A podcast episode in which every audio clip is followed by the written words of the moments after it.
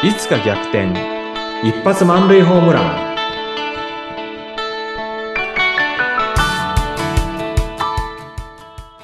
明けましておめでとうございます。合同会社東きみなり事務所代表社員の東きみなりです。こんにちは、インタビュアーの山口智子です。明けましておめでとうございます。おめでとうございます。ねえ、2023年がスタートしましたね。うんスタートしました今年は、東さんは何かどんな目標を掲げてるんでしょうか？抱負を最初に教えてください。そうですね。あの、目標っていうところで言うと、私は自分で会社経営してて、で、だ今第4期の真ん中来たところなんですよね。ねで、えっ、と、5月末で、あの、第4期終わるんですけれども、おかげさまで、あの、非常にね、あの、第3期に比べてビジネス伸びているんで、あの、その伸びっていうのを落とさないようにやるっていうところが、一つ自分の会社をやってるものとしての抱負なんですね。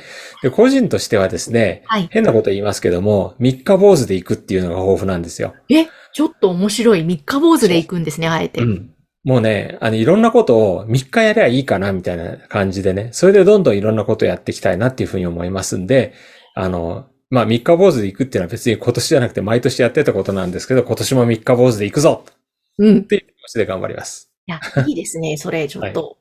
なんかそうすると気、気が楽ですね。気が楽でしょ？ね。うんうんい。ろんなことできるから。本当だ。ちょっとそれ私も、あの3、日坊主。え、取り入れさせていただきます。ぜひぜひ。はい。そしてぜひですね、この番組は三日坊主で終わらずずっとぜひ聞いてもらいたいんですけれどもね。うん。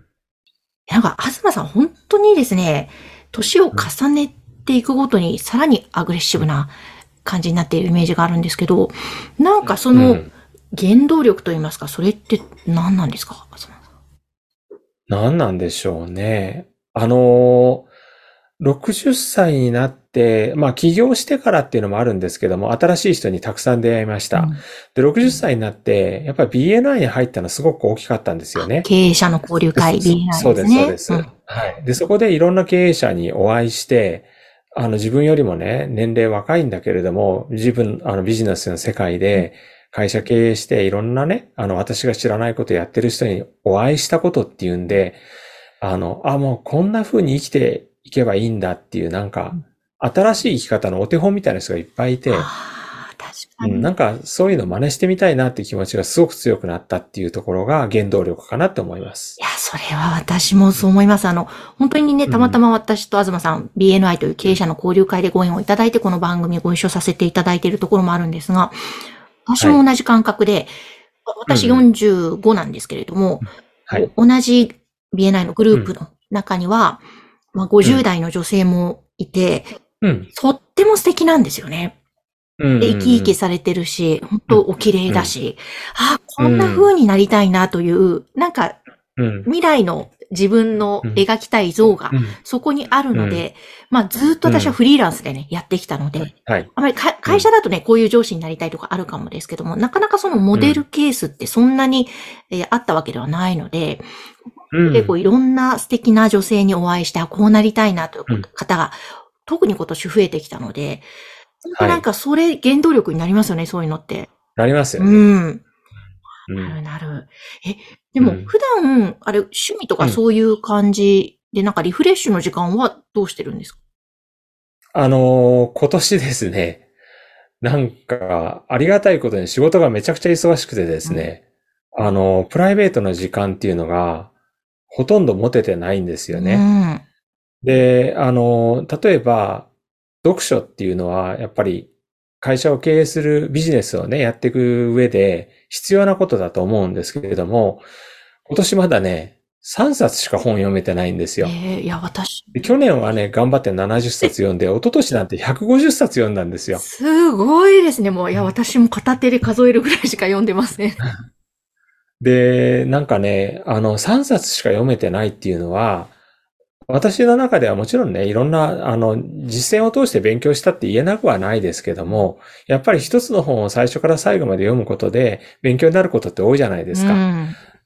一昨年、一昨年150冊。まあ、150冊っていうのはね、最後の方に150冊読もうって目標を立てたから、なんか、その目標達成のために最後目だけ動かしたみたいなね、読書はあったんですけども、だから、150はやりすぎ。でも70はちょうどよかったかなと思うんですよね。うんやっぱり70冊読んだ時に得られるインプットっていうのは大きかったと思うんですよ。今年ね、3冊ですからね。それぐらいお仕事がね、うん、軌道に乗ってそうですね。うん。まあ、それはありがたいことですね。うん、うん、まあ、趣味はっていうご質問なんですけれども、あの、そうですね。趣味って言ったら、あの、そうですね。あの、よく言うのが VR ですね。お VR。うん。あん。まりその趣味っていうほど突き詰めてはないんですけども、あの、友人でですね、VR めちゃくちゃ詳しい人がいてですね、で、その人からの影響で、あの、3年前、VR のゴーグルをね、買って、やってみたらやっぱものすごい世界が広がるわけですよ。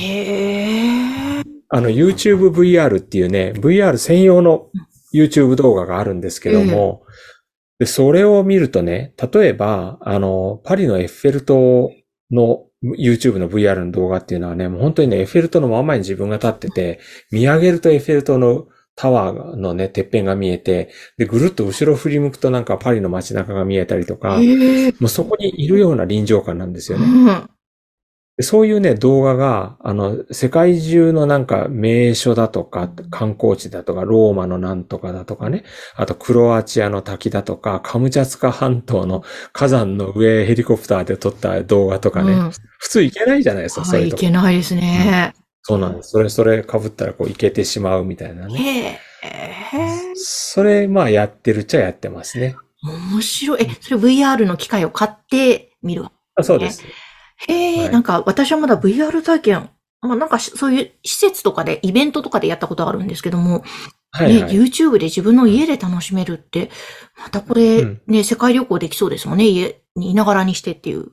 そうなんですよね。本当にね。あのー、なんだろうな。その気温だとか風だとか匂いだとかっていうのはさすがに無理だけども、うん、まあそういうのがあってこその世界旅行っていうかね、海外旅行だったり旅行だけども、でもそれなくて、かなりなんていうのかな、実際そこに行った感覚を味わえるっていうんですかね。うん。そうか。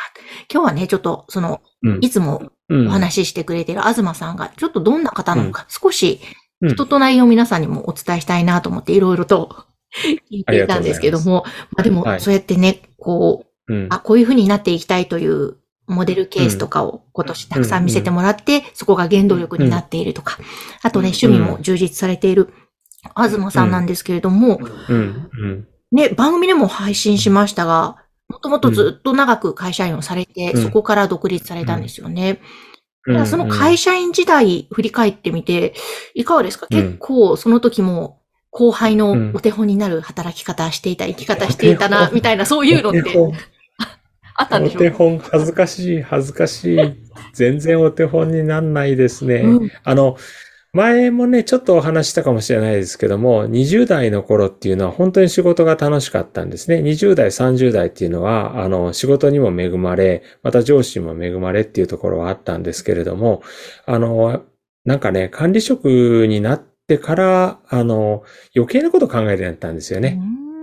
40代の頃ね。なんか、あの、まあ、その時は課長クラスだったんですけどね。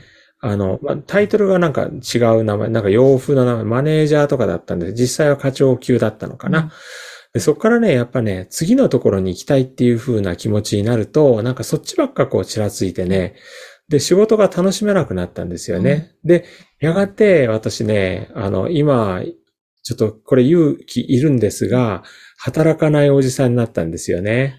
働かないおじさんですか？え、うん、会社員でありながら。会社員でありながら。うん。あの、働かないおじさんっていうのはですね、おそらく一昨年前だったと思うんですけれども、あの、白川東子先生っていうね、あの、キャリアに関して非常にね、見識をお持ちのあの先生が、働かないおじさんが御社はダメにするっていう本を出して、そしてまあ、一躍こう世の中に広まった言葉なんですけれども、会社にいながら、あの、仕事をしてるようにしてないっていう、そういうおじさんのことなんですよね。はあ、なんか仕事してる風だけど、なんだサボっていたりとかですか、まあ、そういうことですよね。なんと、東さん、うん、働かないおじさんだったんですね。働かないおじさんでしたね。えーでも、うんえ、そこから、今めっちゃ働くおじさんになってるわけですけど。今めっちゃ働くおじさんですけどね。いや、うんこれ、ちょっと気になりますね。ぜひ、働かないおじさんはい。のね、現状とか、あと、じゃそこから東さんはどう変わっていったのかとか、で、うんちょっと次回そのあたり、もうちょっと伺っていいですか、まあ恥ずかしいですけども、お話しすることに決めました。じゃあちょっとさらけ出していただいて、ありがとうございます。そうしますじゃ。あちょっと皆さんまたぜひ次回も楽しみにしていてください。えー今回も東さんありがとうございました。ありがとうございました。